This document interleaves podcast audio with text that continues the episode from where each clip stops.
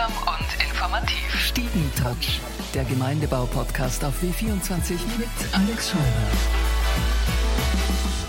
Willkommen bei uns im Stiegentratsch. Freut mich, dass du da bist. Klimastadtrat Jürgen Czernohowski. Danke für die Einladung. Sehr gerne. Bis 2040 soll Wien klimaneutral werden. Das ist eine mega Aufgabe. Seit 2020 bist du jetzt Klimastadtrat. Wenn du so kurze Zwischenbilanz ziehen würdest, wo stehen wir denn da? Naja, wir haben uns 2020 wirklich ein riesengroßes Ziel gesteckt. Das ganze Regierungsprogramm ist eigentlich ein Klimaschutzprogramm, weil wir wollen ja in Wien nicht nur heute die Stadt mit der besten Lebensqualität sein, sondern auch in 20, 30, 40 Jahren. Da muss man ziemlich viel ändern. Und äh, was wir ändern wollen, mit klaren Zielen haben wir, ich habe es mitgebracht, in einem wunderschönen Büchlein formuliert, den Wiener Klimafahrplan. Und was man sagen kann ist, ähm, mittendrin im Umsetzen sind wir jetzt. Also die vielen Ziele, ob das im Gebäudebereich ist, der, bei der Mobilität, äh, bei der Abfallwirtschaft, das ist schon ziemlich, ähm, das sind harte Nüsse, die wir knacken wollen und deswegen haben wir mit dem Knacken schon begonnen. Stichwort Photovoltaik, da gab es ja äh, bis vor kurzem relativ wenig Anlagen im Verhältnis und da gibt's, äh, liest man zumindest auch einen, einen richtigen Boom. Ja, beim sauberen Strom, da gehen wir es wirklich an. Wir wollen 16 mal so viel äh, Strom aus Sonne erzeugen wie noch vor zwei Jahren.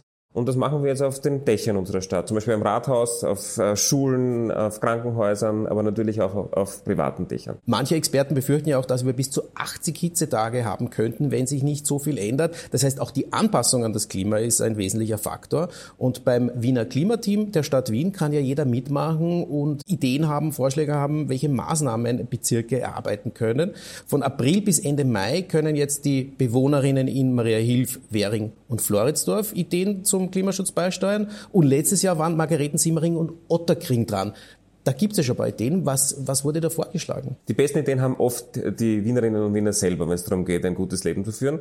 1100 Ideen waren's. Ähm, in Simmering ist da zum Beispiel ein, ein Naturlehrpfad, ein Wurmhotel, viele, viele Projekte. In Margareten äh, denke ich zum Beispiel an einen, äh, ein Repair-Café und andere Projekte. In Otterkring geht es ganz viel auch um die Umgestaltung von Plätzen, von Straßen, damit das kühler wird mit mehr Grün und weniger Verkehr. Wer natürlich nichts über die Klimaveränderung weiß, der wird sich am Ende weder beteiligen, noch wird er vielleicht auch sein Verhalten ändern. Das heißt, äh, informieren und Bewusstsein schaffen ist natürlich auch ein wesentlicher Aspekt.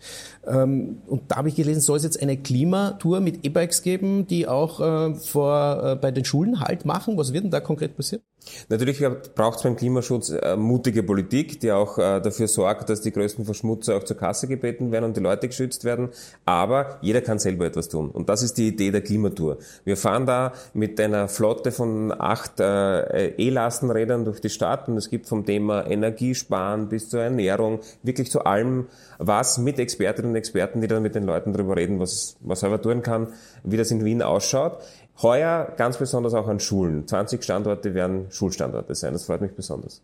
Als Stadtrat hat man immer die Möglichkeit, zum Beispiel mit dem Auto herumgefahren zu werden. Wie machst du das persönlich als Klimastadtrat? Verzichtest du dann auf Autofahren? Bist du öffentlich unterwegs? Ja, ich liebe die Öffis in Wien. Ich meine, das kann man eigentlich gar nicht nicht lieben, so toll, äh, wie die ausgestattet sind. Bin aber auch, auch ein recht begeisterter Berufsradfahrer. Ich habe zum Beispiel ein Faltrad, das steht unter meinem Schreibtisch und wenn es irgendwie geht, dann ersetze ich halt eine Fahrt durch das Faltrad. Aber dazwischen gibt es natürlich auch ein E-Dienstfahrzeug, mit dem wir unterwegs sind. Jürgen Czernichowski, es gibt noch viel zu tun. Ich wünsche viel Erfolg, toi toi toi und vielen Dank fürs Kommen zu uns in den Stiegentouch. Danke, super was. Stiegentouch, der Gemeindebau-Podcast auf W24 mit Alex Scheurer.